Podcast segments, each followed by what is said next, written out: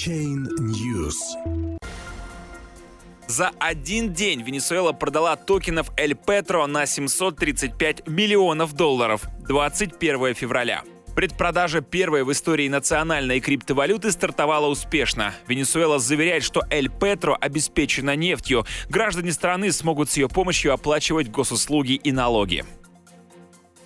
Предварительные продажи венесуэльской криптовалюты El Petro составили 735 миллионов долларов. Такая информация опубликована в официальном твиттер-блоге президента страны Николаса Мадуро.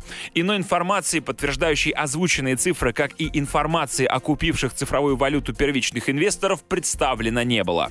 Венесуэла стала первой страной, выпустившей собственную криптовалюту. С помощью El Petro страна надеется преодолеть текущий экономический кризис, отмечает агентство Reuters. Национальная валюта Боливар упала до рекордных минимумов на фоне развития гиперинфляции. Президент Мадуро связывает El Petro надежды обойти санкции со стороны США, что позволит привлечь необходимые Венесуэле инвестиции. Сегодня рождается криптовалюта, которая может побороть Супермена, заявил президент, подразумевая под популярным героем комиксов Соединенные Штаты.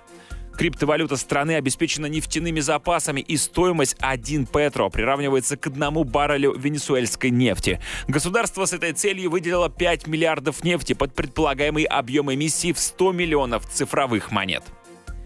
Мы совершили гигантский шаг в 21 веке. Мы находимся в авангарде мировых технологий, цитирует Associated Press речь Мадуро на одном из национальных шоу. Правительство США обещает, что граждане смогут использовать Эль Петро для оплаты различных государственных услуг и налогов. При этом венесуэльцы давно используют популярные криптовалюты, например, биткоин, для защиты своих сбережений от высокой инфляции в стране.